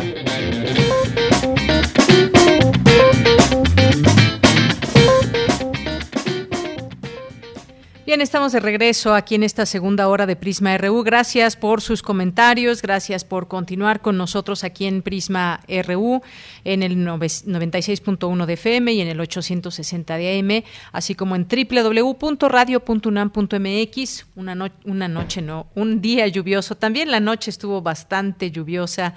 Eh, se dejó escuchar la lluvia en la noche seguramente a muchos los arrulló, a muchos no nos permitía dormir, pero hoy en esta tarde, en esta tarde ya llueve aquí en la Ciudad de México, tome sus precauciones. Bueno, pues ya saben cómo se pone el tráfico, lleven su paraguas y lo suyo es caminar. Y pues ya estamos en esta segunda hora donde tenemos todavía más y más información.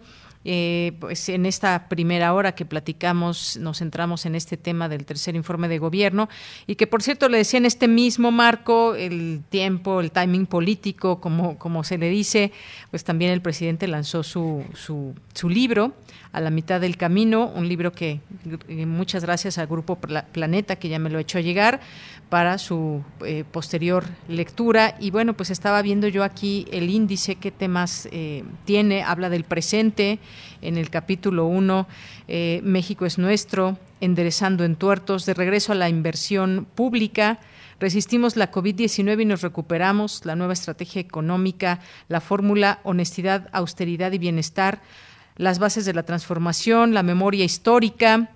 Eh, un segundo capítulo, el respeto al derecho ajeno es la paz, la sorprendente relación con el presidente, Donald Trump, la misión Bolivia, los opositores, el capítulo 3, la triste experiencia maderista, con el pueblo todo, sin el pueblo nada, Guía ética para la transformación de México, los de arriba, la prensa conservadora, los intelectuales del antiguo régimen, el conservadurismo de las clases medias, la lección de la elección y en el último capítulo, en el 4, el porvenir, autosuficiencia energética, el sur también existe, el turismo cultural, la oportunidad del tratado, estado de bienestar, paz y felicidad. Bueno, pues son los temas que aborda el, presidente en este libro.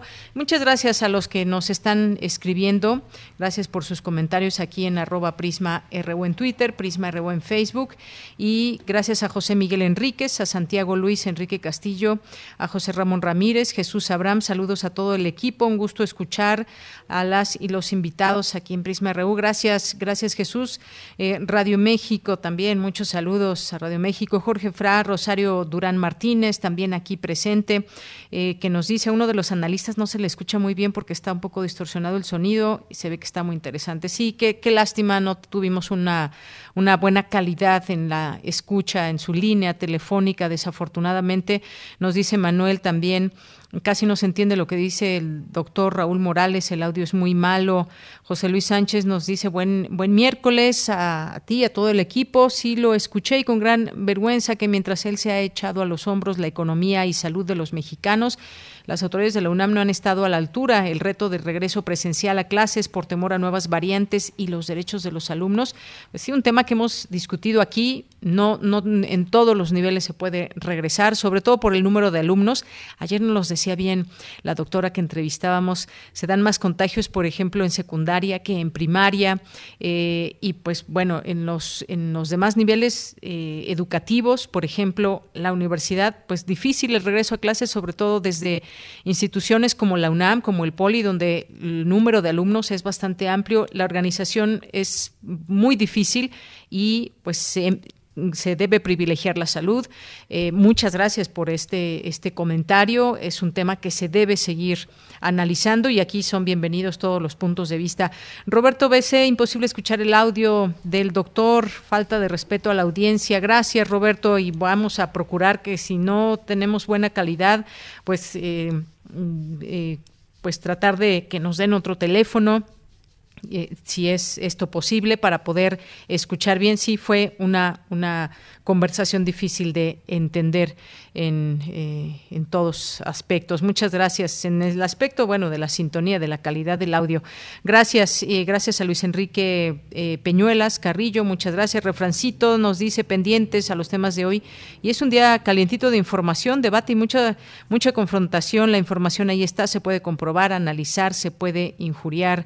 Gracias, eh, gracias también a Carla Salazar, a Mario Navarrete, Eduardo H. también, José Ramón, excelente tarde, admirable equipo de Prisma. Un saludo afectuoso desde la ciudad de Oaxaca, pues saludos hasta Oaxaca.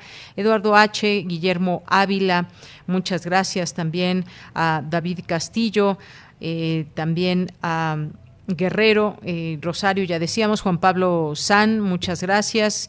Mm, eh, también muchas gracias a Juan Carlos Núñez, a María Marta, perdón, Marta H. Eh, Galicia, Miguel Rebollo, muchas gracias, eh, Flechador del Sol, eh, señora Moni, Miguel Benítez, muchas gracias a todos ustedes que nos están escuchando y nos hacen llegar algún comentario en esta tarde, en este primer día de septiembre. Muchas gracias. Nos dice Jorge, pues pese a la pandemia brutal que se vino a este mundo y no se diga en México y gracias a la política y economía, del gobierno y en especial el presidente se ha salido adelante sin endeudarnos, una economía eh, estable y políticamente se está atravesando. Miguel H. López, en el peor momento nos tocó el mejor gobierno, nos dice José Miguel Enríquez, muchas gracias.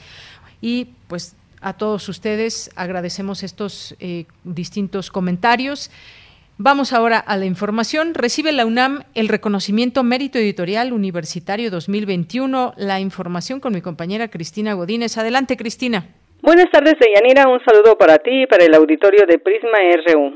Este reconocimiento otorgado por la Universidad Autónoma del Estado de Hidalgo al editorial de la UNAM fue por su contribución al desarrollo y la difusión de la literatura, las artes, la ciencia y la educación, así como del quehacer académico que se genera en las instituciones de educación superior en México.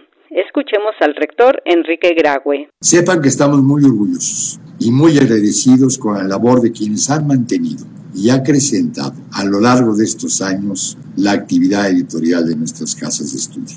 Tengan la certeza de que continuaremos trabajando para llegar a más lectores y lectoras. Es un honor recibir, a nombre de la Universidad Nacional Autónoma de México, el reconocimiento que nos otorga nuestra universidad hermana, la Universidad Autónoma del Estado de Hidalgo, al Mérito Editorial Universitario 2021. También celebro que el tema de este año sea el futuro sostenible un gran problema global en el que la educación y la ciencia tienen mucho que aportar para evitar el desastre a nuestro planeta y al futuro de la humanidad. Adolfo Pontigo Loyola, rector de la Universidad Autónoma del Estado de Hidalgo, expresó que se entrega el mérito editorial universitario a la UNAM por ser una institución que ha dado muestra del papel trascendental de la edición en los diversos mundos en que habita el libro. Es un privilegio para nuestra comunidad enaltecer con este galardón la trayectoria editorial nacida del afán educativo público y absolutamente autónomo que representa la máxima casa de estudios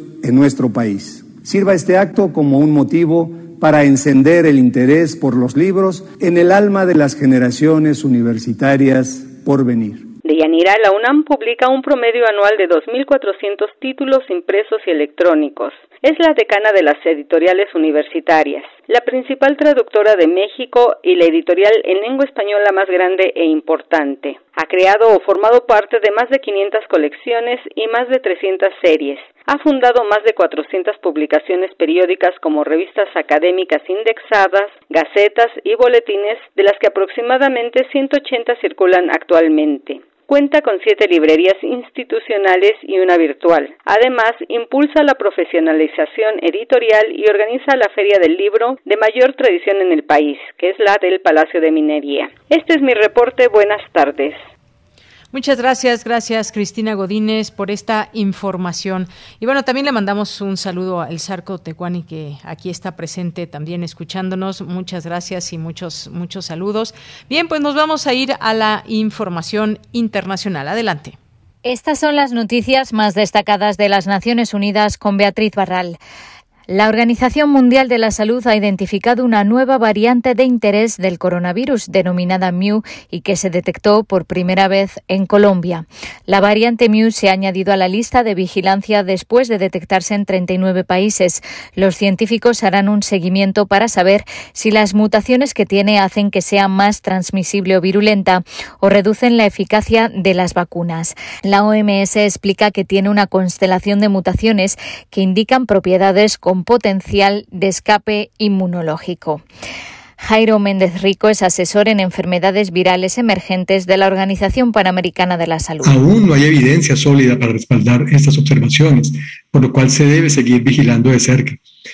La nueva denominación de MIU no genera realmente, en esencia, ningún cambio ni supone una amenaza o riesgo en particular. La variante se secuenció por primera vez en Colombia en enero. En este país supone un 29% de los casos y en Ecuador un 13%. Está presente en otros territorios como Reino Unido, Europa, Estados Unidos y Hong Kong, aunque solo representa un 0,1% de los casos mundiales.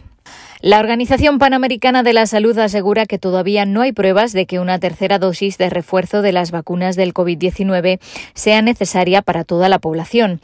En este momento se está estudiando cuánto dura la protección de cada una de las vacunas disponibles. Escuchamos al subdirector de la organización, el doctor Yarbas Barbosa. No hay hasta hoy una evidencia fuerte de que se necesite una tercera dosis para toda la población. Si están eh, evaluando algunos grupos especiales pero las informaciones que tenemos hoy todavía no son suficientes para hacer una recomendación de una tercera dosis. Menos de una cuarta parte de la población de Latinoamérica y el Caribe ha recibido la pauta completa de vacunación. La directora de la OPS denunció que para muchos aún faltan meses para que puedan vacunarse, mientras países como Chile y Uruguay han inmunizado a más del 60% de su población, en más de un tercio de las naciones de la región esa cifra no llega al 20%. La OPS calcula que necesitan entregar 540 millones de dosis adicionales para asegurar que todos los países de la región cubran al 60% de su población. La Organización Internacional del Trabajo advierte que recortar el gasto de protección social para reducir el enorme gasto público que ha requerido la respuesta a la pandemia sería sumamente perjudicial. Más de 4.000 millones de personas en el mundo, el 53% de la población, no cuentan con ningún sistema de protección social, según un nuevo informe de la OIT. Los países se encuentran en una encrucijada, dijo su director general Guy Ryder, ya que existe una enorme presión para que reduzcan el gasto público. Este es un momento crucial, dice, para aprovechar la respuesta a la pandemia para construir una nueva generación de sistemas de protección social basados en los derechos que puedan proteger a las personas de futuras crisis. En promedio, los países destinan un 12,8% de su Producto Interior Bruto a la protección social, excluyendo la salud. Sin embargo, los países ricos invierten un 16,4% y los de bajos ingresos solo el 1,1%. Y el cambio climático ha hecho que los desastres meteorológicos se hayan multiplicado por cinco en los últimos 50 años, aunque los sistemas de alerta han logrado reducir el número de muertes. Según un nuevo informe de la Organización Meteorológica Mundial, el más exhaustivo publicado hasta la fecha, en los últimos 50 años se ha producido de media un desastre que se ha cobrado la vida de 115 personas y ha ocasionado pérdidas diarias por valor de 202 millones de dólares. Hasta aquí las noticias más destacadas de las Naciones Unidas. Bien, pues muchas gracias, gracias por esa información internacional. Y sí, me quedé pensando en este tema de la tercera dosis, que eso pues ahonda más eh, las desigualdades que hay. Hay quien no ha recibido una primera dosis y se está pensando en una tercera dosis. Bueno, así las cosas en el mundo también, los países que ven eh, eh, por la protección de, de, de las personas, pero habrá que verlo también de una manera también globalizada. Y si no se resuelve este problema en el mundo, en todos los países, pues no vamos a acabar nunca. Bien, pues vámonos ahora con la sección de sustenta. Hoy nuestro compañero Daniel Olivares nos hablará de la importancia y protección de las luciérnagas para evitar su extinción. Adelante.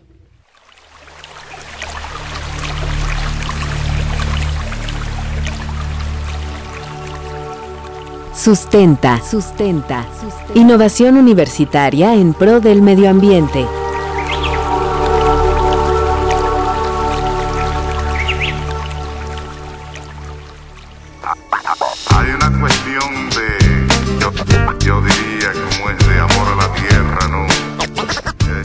Buenas tardes al público de Prisma RU. Les saluda Daniel Olivares Aranda en una entrega más de Sustenta. Hoy hablaremos de un tema muy importante, las luciérnagas, su cuidado y protección ante una posible extinción. Para ello conversaremos con el doctor Carlos Rafael Cordero Macedo del Instituto de Ecología de la UNAM. Si la miras como a tu mamá. Pareciera que salieron de un cuento de hadas por la luz que proyectan en las entrañas de la oscuridad de los bosques. Se trata de las luciérnagas, insectos muy conocidos, miembros de la familia de los lampíridos. La mayoría tienen alas, lo que las distingue de otros insectos con luz propia, conocidos comúnmente como gusanos de luz. Para conocer más acerca de estos peculiares insectos, conversaremos con el doctor Cordero Macedo. Doctor Carlos Rafael Cordero Macedo, muchas gracias por participar en este espacio de sustenta. Para comenzar, quisiera que nos platicara qué tipo de insectos son las luciérnagas y por qué poseen luz propia. Bueno, las luciérnagas son un tipo de coleópteros, es decir, un tipo de escarabajo, que se caracteriza por la producción de, de luz de manera natural. Todas las luciérnagas pertenecen a la familia Lampiridae, ¿sí? que es una familia, como les decía yo, de coleópteros, de, escarabajos. Todas producen luz cuando son larvas. Y la mayoría de las larvas de, las luciérnagas viven sobre la tierra o, o, abajito de la tierra. Sí, normalmente están ocultas de la, de la vista y este y producen luz. Ellas son las que producen luz. Todas, todas las especies de, de luciérnagas. Eh, se piensa, y hay algunos estudios que lo confirman, esta luz le sirve para advertir a sus a sus posibles depredadores de que ellas son tóxicas, porque muchas de, estas especies contienen compuestos tóxicos. ¿sí? Algunas especies, en algunas, no en todas, los adultos también producen producen luz, sí que son las luciérnagas que son más famosas, ¿no? Las que durante la noche encienden. Hay muchas especies de luciérnagas que en las que los adultos no, no producen luz. Como ya lo escuchamos, las luciérnagas en su periodo de larvas tienen órganos lumínicos especiales situados bajo el abdomen. Cuando absorben oxígeno, este se combina dentro de las células especiales con una sustancia llamada luciferina y reacciona produciendo luz sin apenas generar calor. Alrededor del mundo existen aproximadamente 2.000 especies de luciérnagas. Estos insectos viven en diversos entornos cálidos y en regiones más templadas, así como húmedas. Habla el doctor Cordero Macedo. Bueno, el conocimiento que tenemos en México acerca de las luciérnagas, de las de las especies que habitan aquí, se lo debemos principalmente al doctor Zaragoza y su y su equipo de trabajo del, del Instituto de Biología también de la de la UNAM. Eh, eh, ellos han encontrado que hay luciérnagas prácticamente en todos los estados de, de nuestra república. Eh, las luciérnagas, digamos en términos generales, como como siempre en biología hay, hay, hay muchas excepciones, necesitan lugares en donde haya una, una buena cantidad de humedad. Yo les decía que, que en muchos casos las larvas, en la mayoría tal vez, viven bajo tierra o, a ras de tierra, pero cubiertas debajo de la, de la hojarasca y necesitan humedad. Sí, entonces requiere que haya un cierto grado de humedad para que ellas este, vivan bien. También el tipo de, de presas que ellas que ellas utilizan, este, lombrices, caracoles, este, babosas, eh, prosperan más en sitios en sitios que tengan un cierto grado de humedad. Eh, las encontramos en todo en todo el país. Se estima que hay más de 2.000 especies de mariposas a, nivel de mariposas de luciérnagas a nivel mundial y de estas más de 200 se, encuentran aquí en aquí en México. Muchas de muchas especies eh, descritas para nuestro para nuestro país las ha descrito como les decía yo el doctor Santiago Zaragoza. La luz que desprenden ayuda a las luciérnagas a encontrar posibles parejas, pero también como mecanismo de defensa ante los depredadores. Actualmente alrededor del mundo se ha observado una disminución considerable en las comunidades de las luciérnagas. ¿Cuáles son los factores que influyen en la desaparición de luciérnagas? El doctor Cordero Macedo nos explica. Las luciérnagas, este, por, por razones de, de, su propia biología, son un grupo de, de, insectos que, digamos, tiene preocupados a, a, los a los especialistas debido a, su, a los riesgos que enfrentan de, extinción, sí, o al menos de disminución eh, notable de sus de sus poblaciones. Como yo les decía, las larvas viven en el suelo, se alimentan en el suelo, por lo que necesitan mucha mucha humedad. ¿Sí? Entonces, este, la, la destrucción del hábitat, el, tirar árboles, alterar el, este, los ambientes, obviamente las afecta, las afecta mucho. Otro tipo de, de, factor que es que es importante debido a que también las larvas viven, viven en el suelo es, es el uso de, de pesticidas. ¿sí? Los pesticidas muchas veces están dirigidos contra contra insectos plaga y pues son muy generalistas, ¿sí? no distinguen entre insectos plaga y insectos benéficos. En razón del, sistema de comunicación que presentan muchas especies, no todas, pero sí muchas especies, este, y que está relacionado a la reproducción sexual, la contaminación lumínica también es otro problema muy grave que ellas, que ellas enfrentan.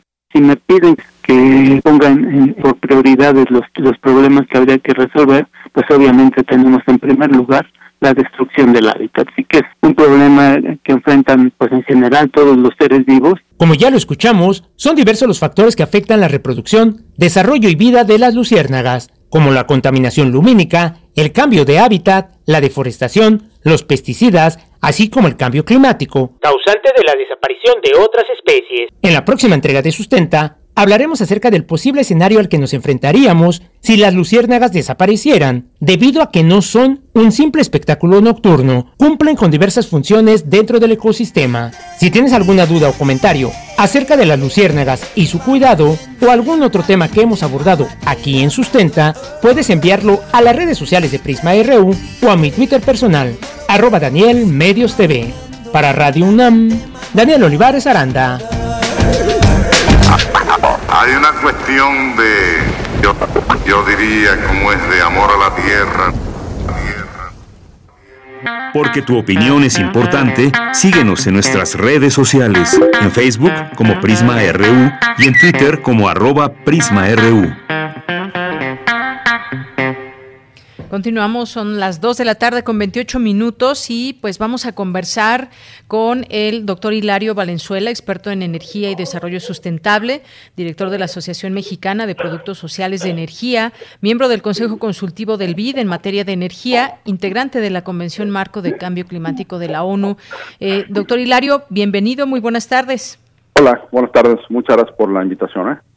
Gracias a usted por aceptar esta llamada. Pues hablemos del Gas Bienestar, que pues es la nueva empresa del Estado que se encargará de distribuir en todo el país. Poco a poco ha empezado con eh, la eh, alcaldía de Iztapalapa.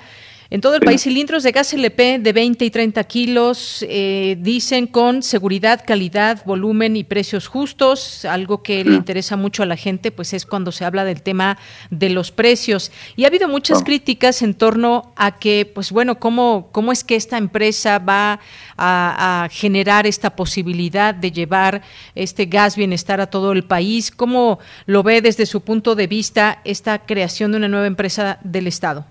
Sí, mira, pues yo creo que son dos visiones. La primera es que esta empresa es subsidiaria de, de Petróleos Mexicanos, que es, eh, junto con la Comisión Federal de Electricidad, las dos empresas más grandes del país, ¿no? O sea, no, eh, digamos, quitándole la característica si son públicas o privadas, nada más si calificáramos a las empresas que hay en México, sí, eh, seguramente los, de los primeros 10 lugares estarían, están pues Petróleos Mexicanos y Comisión Federal de Electricidad como las primeras. Y después estarán pues eh, teléfonos eh, de México y con Telcel ya integradas, este, seguramente algunas mineras, etcétera, ¿no? Entonces, como empresas mexicanas son, son uno, entonces esta es una subsidiaria que tiene toda la capacidad de lograr lo que el presidente propone, ¿no? Ya lo demostró, eh, él dio una instrucción para 90 días y en lugar de 90 días se están aventando se levantaron en 50 días, ¿no? Entonces eso demuestra, ¿no? Y le entraron al, a la delegación más complicada en términos de logística, ¿no? Ustedes conocen Iztapalapa y, y bueno, pues ahí no, no es como ir a repartir el gas a la del Valle, ¿no? Entonces, este, yo creo que lo están haciendo bien y, y se les felicita. Bien, Este es un aspecto. Eh, perdón, el, el otro aspecto nomás muy rápido es que es un derecho. Eh, eh, los mexicanos tenemos el derecho humano al desarrollo eh, y eso está estipulado en el artículo primero constitucional. Entonces, en la lógica del, del desarrollo y en la lógica del derecho humano al desarrollo, el presidente lo que está haciendo es, en lugar de concesionarle, o bueno, además del, del, de lo que tiene ya concesionado el gobierno de México hacia los particulares para que provean ese servicio, ellos crean una empresa para complementar esas concesiones o, por, o se considera que esas concesiones no están cumpliendo con la tarea que les fue encomendada este, a partir de, este derecho que tenemos los mexicanos de tener energía este, asequible y lo más limpia que se pueda, ¿no? Bien, pues ayer el director de Pemex, Octavio Romero, aseguró que Gas Bienestar rendirá más porque se cuida la calidad del gas para garantizar mayor poder Calorífico. calorífico. Además prometió kilos de kilos. Sabemos que pues de pronto no se dan las cargas completas. Y, y sin embargo, bueno, podríamos hablar de, de, riesgos en todo esto y me refiero a pues esta empresa que estará creciendo poco a poco. Lo hemos visto ya este inicio. Eh, continuará en otras en otras tantas alcaldías eh, y posteriormente a todo el país. ¿Cuáles digamos son los puntos que se verían como o, riesgos de esta situación realmente? se van a poder tener estos, conservar estos precios más bajos que hay en el mercado? Eh, mira, la, eh, México tiene dos, dos fuentes de gas, ¿no? El, gas que el gas natural, que es gas metano, o sea, que es la, la, la molécula, este, eh, digamos, más simple de la, de la, de la cana del carbono, que es el gas metano, que se importa a Estados Unidos y también se produce algo en México. ¿no? Ese, ese gas natural que se llama se distribuye también a través de, de los gasoductos eh, operados por eh, particulares, pero el gas está comprado por CFE. ¿no? Y CFE tiene ese gas y lo está colocando a nivel mayorista con, con, este, con grandes consumidores de plantas de generación de electricidad. El otro, la otra fuente de gas es el gas de Pemex, que es, que es gas licuado del petróleo, que es el gas LP, que es una mezcla de metanos, butanos y propanos y otras partes de la cadena también de los hidrocarburos. Y entonces ellos están cuidando que esa mezcla sea la de mayor poder calorífico, porque a fin de cuentas es un beneficio para el cliente. ¿no? La diferencia eh, eh, estriba en que la producción de ese gas sí depende 100% de petróleo mexicanos. ¿no? Entonces, si, si ellos hacen bien su trabajo, estarán entregando en esos cilindros de gas el mejor gas posible, ¿no? Y eso le rinde mucho más a las familias. Eso se va a ver fácilmente cuando las familias empiecen a usar este gas y vean que calienta más rápido la olla, que el boiler calienta más rápido el agua para bañarse. Este, eso se, nota muy rápido porque el poder, el poder calorífico sí, sí, sí tiene que ver mucho con, con cómo está esa mezcla de, de moléculas de hidrocarburo. Eh, entonces yo creo que no hay riesgo en ese sentido en cuanto a la proveeduría. En cuanto al precio tampoco, pues, porque el precio lo, el precio del costo de producción, sí, pues es un costo que está eh, está ligado a la producción del petróleo, ¿no? Entonces, eh, mientras produzcamos petróleo, pues va a haber gas, ¿no? De hecho, hay mucho gas que se quema actualmente en las en las en los este, en las plataformas petroleras hay mucho gas que, se quema, ¿no? En, tanto en las plataformas de mar como, como en tierra, este, en las refinerías hay mucho gas que se quema, ¿no? Ahora se le va a poder dar uso al vendérselo al público a un precio más barato. Bien. Doctor Hilario, también eh, con respecto a lo que dijo hoy el presidente en su tercer informe de gobierno, eh, donde dijo se dejaron en el abandono las refinerías y que en este su gobierno pues no, no se va a extraer más petróleo del que es indispensable y asume el compromiso de eh, pues reponer como norma el 100% de las reservas y reducir el uso excesivo de combustibles fósiles. ¿Hay una política, le parece clara o no en este sentido en el tema energético? Sí, eso, mira, es un tema muy criticado. Eh, hay, hay, hay muchos este, expertos en este tema energético que opinan que, que el presidente, y le han hecho una mala fama, ¿no? De que es un presidente contaminador, que está basado todo en petróleo y que todo es contaminante. Y es el único presidente del, de todos los países de la de la OPEP, bueno, perdón, no, no de la OPEP, de los países productores de petróleo, perdón, ¿eh? ahí es un tema de geopolítica que no, que no va, pero de los países productores de petróleo es el único que ha fijado ya un, un, una meta de política que dice, vamos a extraer solamente el petróleo que requiere nuestro mercado nacional. ¿sí? Es decir, en un futuro no vamos a extraer petróleo para vender al exterior. Entonces eso es un cambio importantísimo de política, porque mm, los países productores de petróleo preferentemente se dedican a, exportar el petróleo, sí, y con esas divisas es como desarrollan sus países. Entonces lo que el presidente está haciendo es un cambio fundamental porque dice, la economía mexicana es de tal tamaño, somos la economía número 13 del mundo, ¿no? Entonces es de tal tamaño que solamente si Pemex se dedica a abastecer a la economía mexicana de hidrocarburos, o sea, de combustibles, eh, de gasolina, diésel, eh, la turbocina el queroseno, este, el gas el gas natural, el gas LP, pues si Pemex se enfoca nomás al mercado nacional, es autosuficiente el mercado nacional, pero también es rentable para, para la empresa petrolera, ¿no? Entonces, es un cambio muy importante que poco registran, pues porque es muy ecologista, ¿no? O sea, el hecho que un presidente de un país petrolero diga, yo no voy a extraer ya petróleo más que el que requiere mi mercado nacional, pues es un cambio de política muy importante. Bien, pues eh, doctor, le agradezco mucho estos, estos minutos. Quizás solamente como conclusión, pues hemos visto que se venía de una reforma energética en 2013 hecha en México por el anterior eh, presidente Enrique Peña Nieto, donde pues se prometió mejorar la economía de las familias, bajar los costos de los recibos de la luz y el gas y el, eh, al día de hoy con este gobierno tenemos pues una, una forma de ver las cosas de manera diferente en cuanto a aquella reforma energética. ¿Se estarán logrando estos objetivos? Una parte, pues aquel gobierno dijo que se lograría esto también de la, mejorar la economía de las familias. Ese también quizás son distintos caminos, pero ahí está, digamos, el, discurso. Sí, pues no, no hay una, o sea, la, contrarreforma de, del presidente Peña Neto es una, eh, pues fue una, o sea, fue una contrarreforma a la, a la, a la, a la reforma original de Lázaro Cárdenas en materia de hidrocarburos y de López Mateos en materia de electricidad. El presidente ahorita, eh, digo, él digamos, está basando su, su, política en no reformar esa contrarreforma, o sea, no, en no, en no echarla para atrás como tal, ¿no? Está haciendo en materia de hidrocarburos, dejando las reglas como estaban y como están, no más que con esas mismas reglas va a empezar a, está fortaleciendo a la empresa productiva del Estado. En el caso de electricidad, si hay un cambio y si hay una iniciativa de ley donde el presidente va a hacer ajustes a una ley secundaria, que es la ley de industria eléctrica, lo va a presentar creo que a fin de mes, y en ese ajuste lo que va a hacer es fortalecer la capacidad de, eh, de CFE, de, de, aprovechar lo que genera, la capacidad de generación tiene CFE en favor igual de que la tarifa no suba para los hogares mexicanos.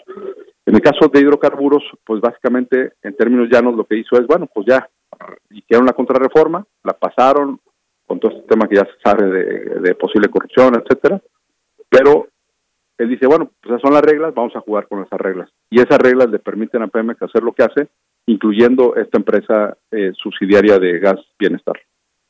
Bien, pues doctor Hilario Valenzuela, muchas gracias por estar con nosotros y platicarnos desde su punto de vista lo que significa este tema de la empresa Gas Bienestar y pues estos eh, esta parte también de lo que informó hoy el presidente. Muchas gracias. muchas gracias a ustedes, todas sus hasta luego, muy buenas tardes. buenas tardes. Hilario Valenzuela, experto en energía y desarrollo sustentable. Continuamos. Relatamos al mundo. Relatamos al mundo. Bien, pues nos vamos ahora a la sección de Dulce Conciencia con Dulce García. Adelante.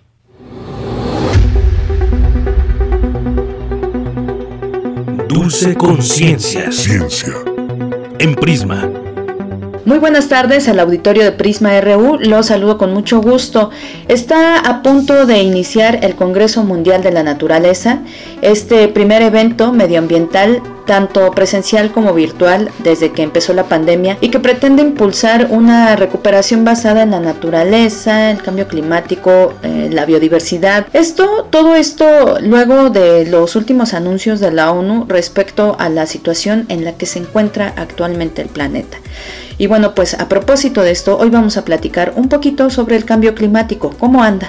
Antes de pasar a esta charla, los invito a escuchar un poquito de información.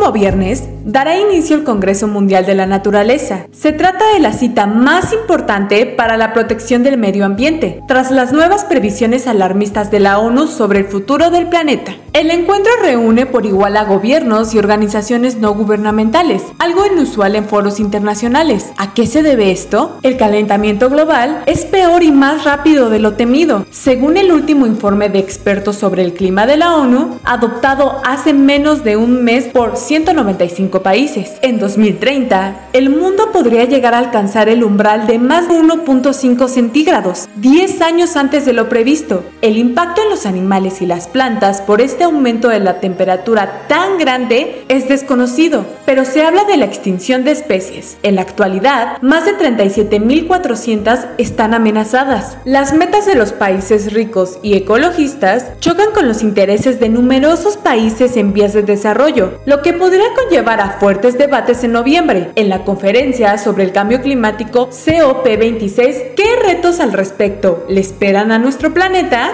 Para Radio NAM y Gama.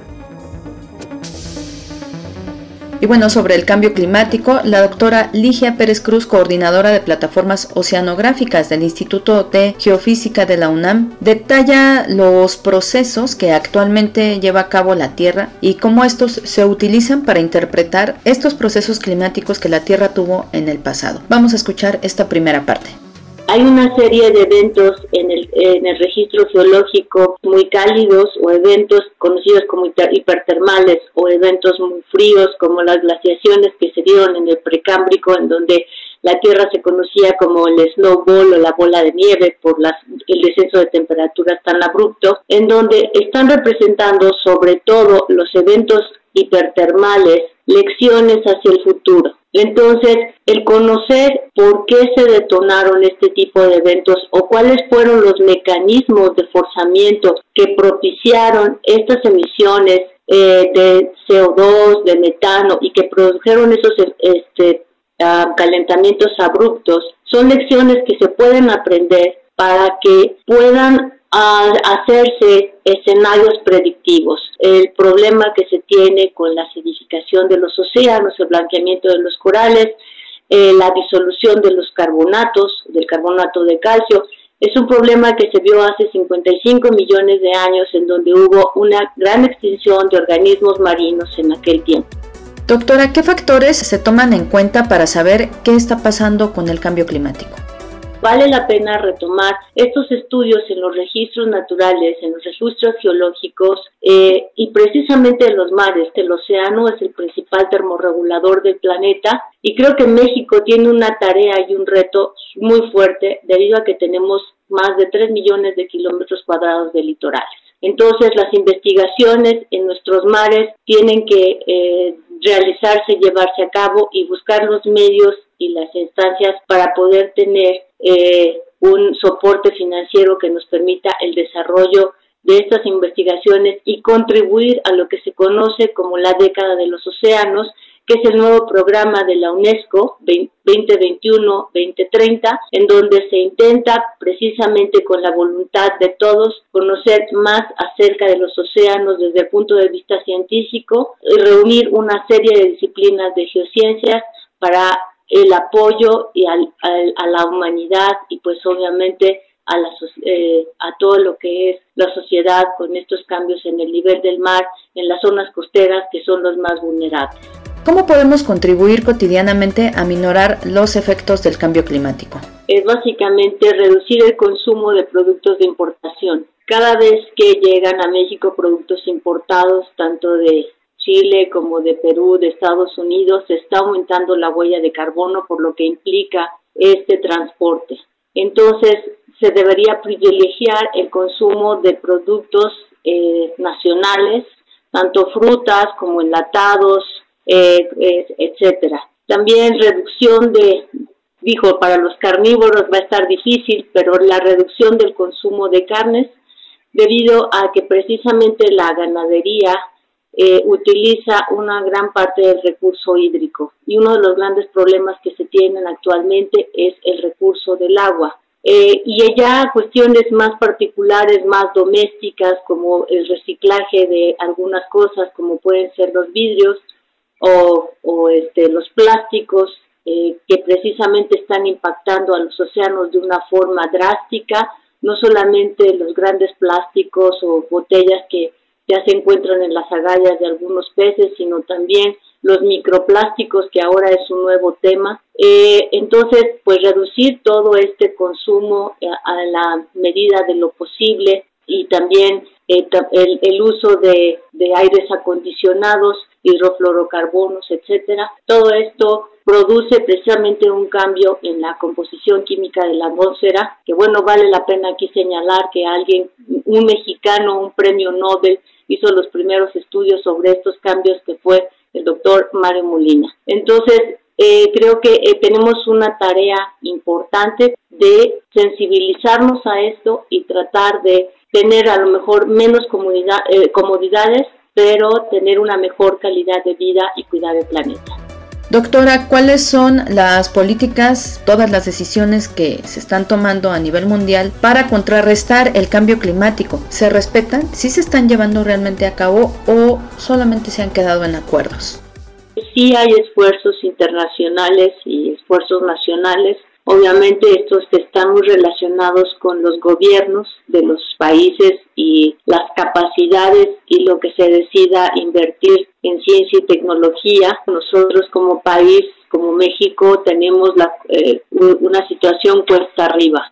Aunque sí hay instancias, no solamente a nivel federal, también estatal y también organismos que son descentralizados que están apoyando este tipo de eh, iniciativas para mitigación del cambio climático. Yo creo que en particular, y me voy a referir a los océanos por mi deformación en oceanografía, y precisamente porque, no porque sea oceanógrafa, lo que comentamos que son el principal termorregulador del planeta, eh, porque es donde se secuestra el dióxido de carbono, em, el, el, que se haya dado este diseño de, de los océanos es una oportunidad única porque van, se van a poder sentar las bases entre la ciencia y política a fin de fortalecer precisamente la gestión de los océanos y sobre todo de las costas en beneficio de la humanidad. Yo creo que eh, se va a disparar y se va a detonar precisamente a partir de esta década el descubrimiento, la exploración, eh, la mejora de nuestras capacidades y la posibilidad en el caso de México de establecer colaboraciones para el entendimiento de estos procesos, para el entendimiento del cambio climático y hacer frente a los retos que vienen por delante. Finalmente, doctora, ¿cuáles son los retos que ya estamos enfrentando debidos al cambio climático? Como dicen, ya estamos viviendo este cambio y eh, se nos vienen una serie de retos como puede ser el ascenso del nivel del mar, el incremento de temperaturas, el incremento de, de la parte de, de meteoros como son tormentas tropicales, eh, lluvias, eh, etcétera, precisamente por la alteración que estamos teniendo en esta parte bajita que yo decía yo en la troposfera, en, en la parte de la atmósfera. Pero estamos trabajando todos en conjunto y eso es muy bueno. Agradecemos toda esta información compartida por la doctora Ligia Pérez Cruz, coordinadora de plataformas oceanográficas del Instituto de Geofísica de la UNAM. Estamos pendientes de este Congreso Mundial de la Naturaleza. Yo me despido, agradezco mucho su atención. Los dejo ya nada más con una frasecita y con nuestra conductora de Yanira Morán. Muy buenas tardes. Tienes una cita con un científico. Si tu odio pudiera ser convertido en electricidad, iluminaría el mundo entero. Nikola Tesla. Bien, pues gran frase de Nikola Tesla. Gracias, gracias Dulce García. Nos vamos ya a Cultura. Cultura RU.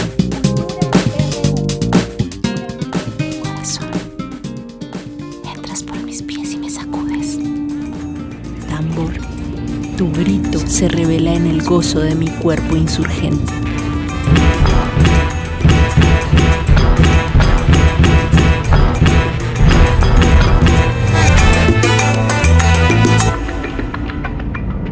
Qué gusto saludarles a través de estas frecuencias radiofónicas en este primer día de septiembre. Gracias por seguir en sintonía de Prisma RU a través de Radio UNAM. Hoy tenemos información referente a las artes escénicas. Les comparto que mañana, jueves 2 de septiembre, llega al Foro La Gruta del Centro Cultural Helénico una pieza que desde la danza, el teatro y la videoinstalación nos invita a reflexionar en torno a la idea del gozo. Esta pieza lleva por título Zuka y es una propuesta de la compañía UDA para saber más detalles, conversamos con Sandra Milena. Ella es creadora escénica y directora de Zuka. Sandra Milena, gracias por el enlace para platicarnos acerca de Zuka. Hace algunos meses, en este mismo espacio, hablamos contigo sobre Malevolence, una propuesta que aborda el tema de la migración, los ecos de voces femeninas mexicanas y colombianas. Ahora eh, nos reunimos para hablar de Zuka. Platícanos qué elementos conforman este montaje. Bueno, pues eh, Zuka, la insurgencia del gozo, surge justamente a partir de eh. ¿Y por qué digo que de Malevolence? Porque con Malévolas tuvimos más o menos un recorrido de cuatro años y ya casi al final yo me empecé a preguntar cómo hablar de todos esos temas como tan fuertes y dolorosos a partir de la alegría, a partir del gozo, ¿no? Y sobre todo algo que me empecé a preguntar fue sobre, pues, los cuerpos que resisten a través del baile y de la música y del canto, ¿no? Entonces, eh, pues ahí me empiezo como a hacer una serie de preguntas también sobre mi origen, ¿no? Sobre, sobre cómo yo me formé eh, desde pequeña bailando, pero no bailando algo formal, ¿no? Como danza contemporánea, que es como, lo que yo estudié finalmente, sino cómo empiezo a bailar y yo empiezo a bailar a partir de de todo lo que es mi raíz, que es del Caribe, ¿no? Entonces, eh, ritmos como champeta, que es un ritmo tradicional de la ciudad donde vive mi familia, Cartagena, en Colombia, que es un ritmo que nace en, en los barrios marginales de Cartagena y que nace también defendiendo como la identidad de un pueblo negro en una ciudad pues muy dominada por, por, por el clasismo, ¿no? Entonces, eh, pues me empiezo a hacer como ese tipo de preguntas eh, luego surge también como otro hilito que es que es la salsa, ¿no? Que yo también crecí en, en eso por parte de mi papá, ¿no? Que, desde chiquita yo estaba escuchando salsas y, y preguntarme también el origen de la salsa, pues es en el Bronx de Nueva York, con las comunidades latinas, migrantes, y que en sus inicios, pues las letras de la salsa eran letras de denuncia y de resistencia, ¿no? Entonces me empiezo a preguntar cómo por, por todos estos ritmos. Eh, desde hace mucho tiempo investigo a las comunidades gitanas, entonces también como, como justo eh, y las investigo porque me, me, me impresiona cómo eh, pues les han quitado todo, pero no les han quitado su música y no les han quitado su danza, ¿no? Y, y eso es algo que a mí me llamó mucho la atención y desde ahí empecé también a trabajar, ¿no? Eh, ver cómo eh, todas las comunidades afrodescendientes pues de, de, de, esclavos que justamente lo que tenían era eso, la música y la danza, ¿no? Entonces, eh, empiezo a, a, plantearme el gozo desde ahí, ¿no? Desde esa resistencia de cuerpos que son negados y que eh, sobreviven, digamos, y se, y se imponen a través de eso que los hace gozar, ¿no? Entonces, pues la investigación va un poco, em, empieza por ahí, por esos ritmos, por esos bailes, ¿no? Eh, y empiezo como a hacer una especie de fusión entre eso y lo que pues eh, me formó a mí, que fue la danza contemporánea, eh, y también eh, pues con preguntas sobre por qué estos cuerpos tan rígidos, tan sol, tan sólidos, tan duros, tan en los que nos ha metido el sistema, ¿no? Cuerpos donde donde no se admiten ciertos movimientos o ciertos comportamientos, sino como que tienen que ir como en cierta norma. Entonces, eh, justamente es preguntarse también por qué nos han impuesto este, este tipo de cuerpo como tan, tan duro, ¿no? Y tan gris y tan, tan, tan rígido. Y, y en medio de eso, pues también preguntarnos cómo nos han vendido el gozo, ¿no? Nos han vendido una idea de la felicidad, que es una idea de cómprate en muchas cosas, pero pero no no han ido como a la esencia no y, y la esencia del, del gozo de la alegría es otra cosa. Entonces todo esto eh, se plantea en Zuca y pues como dices pues ya estamos a punto de estrenarla en el foro La Gruta del Centro Cultural Helénico Retomo esta palabra, el gozo. En la danza es muy común ver la parte estética, la formalidad para ejercer. En este aspecto, Sandra, desde tu perspectiva como artista multidisciplinaria, ¿cómo crear esta conexión desde la raíz, que es también lo que mencionas, eh, para expresar a través de la corporalidad, eh, para crear lenguajes, comunicación y sobre todo hacerlo en comunidad? Sí, claro, o sea, eso justamente también era, es una pregunta en Zuka porque eh, tanto en la danza contemporánea como en la danza clásica nos han formado con estereotipos de cuerpos europeos o, o cuerpos gringos, ¿no? O sea, estadounidenses, ¿no? Que son como una idea de la danza, como dices, muy estilizada, de cuerpos y figuras muy largas, muy delgadas, y justamente casi que es un crimen, este, pues no ser así, ¿no? Y nosotros somos latinos, y, y, nuestro cuerpo es distinto y nuestras formas son diferentes y nuestra manera de bailar también es distinta. Entonces es un poco rescatar eso a través de estos, de estos otros ritmos que te estoy mencionando y también atreverme de alguna forma a poner en escena una forma de bailar que, que tal vez para muchos pues digan que, que no es como lo que correspondería a la, al canon clásico de la danza contemporánea, ¿no? pero justamente yo quiero mostrar eso, ¿no? O sea, como que este cuerpo está defendiendo una identidad y es una identidad latinoamericana, es una identidad mexicana, es una identidad colombiana, ¿no? Eh, digo colombiana porque soy colombiana y mexicana porque pues la, la gente con la que trabajo es, es mexicana, ¿no? Y yo vivo aquí hace 12 años. Pero pero es defender estos cuerpos, ¿no? Y mis raíces también, eh, eh, mi raíz por parte materna es afrodescendiente, ¿no? Entonces también yo he sentido un poco el rigor de de, de vivir en Cartagena y luego vivir en la capital, que es Bogotá, y cómo, cómo soy tratada en un lugar y en otro, ¿no? Por, por por mis facciones, quizá mi color no es negro, pero sí tengo algunas facciones como provenientes de ahí y tengo como eh, también un poco como esta cuestión de en Bogotá llamarme como costeña, ¿no? Eh, y que lo hacían de manera como despectiva, porque el que es el que no es del centro justamente, pues es negado, ¿no? Entonces, eh, de alguna forma como que defender eso es, es lo que hemos querido también en, en ¿no? Defender una identidad propia que no mira afuera, sino que mira hacia adentro. Claro, y que además somos una mezcla, somos una fusión de culturas, vamos tomando un poco de las personas que vamos conociendo, los lugares por los que transitamos, lo que habitamos, lo que vivimos. Sandra, ¿cuándo, a qué hora y hasta cuándo podemos ver Zucca? Bueno, nuestra temporada comienza el 2 de septiembre, el próximo jueves 2 de septiembre, y tenemos una temporada de nueve funciones todos los jueves a las 8 de la noche hasta el 28 de octubre, incluido el jueves 16 de septiembre. Entonces, pues ahí les esperamos en el foro La Gruta a las 8 de la noche los jueves a partir del 2 de septiembre para que se unan a nuestro a nuestro gozo y a nuestro cuerpo que grita y defiende su identidad y su raíz. Eso, vayamos a gozar a través de esta puesta en escena, vamos a conectar. Sandra Milena, directora de Zucca, gracias por acompañarnos en Prisma RU. Muchísimas, muchísimas gracias. Hasta luego. Para más información pueden seguir las redes sociodigitales del Teatro Helénico. También encuentran más detalles a través de la página web udana.info o bien Síganos en Twitter, arroba PrismaRU. A mí me encuentran como arroba tamaraquiros-m. Hasta aquí la información de hoy. De Yanira, regreso contigo. Hasta mañana. Muchas gracias, gracias Tamara Quirós. Nos escuchamos mañana, por supuesto, y hacemos extensiva esta invitación para todos los radioescuchas a que nos vuelvan a escuchar el día de mañana a la una de la tarde con más información. Gracias a mis compañeros allá en cabina, en nombre de todo el equipo, soy de Yanira Morán. Que tenga muy buena tarde y muy buen provecho. Hasta mañana.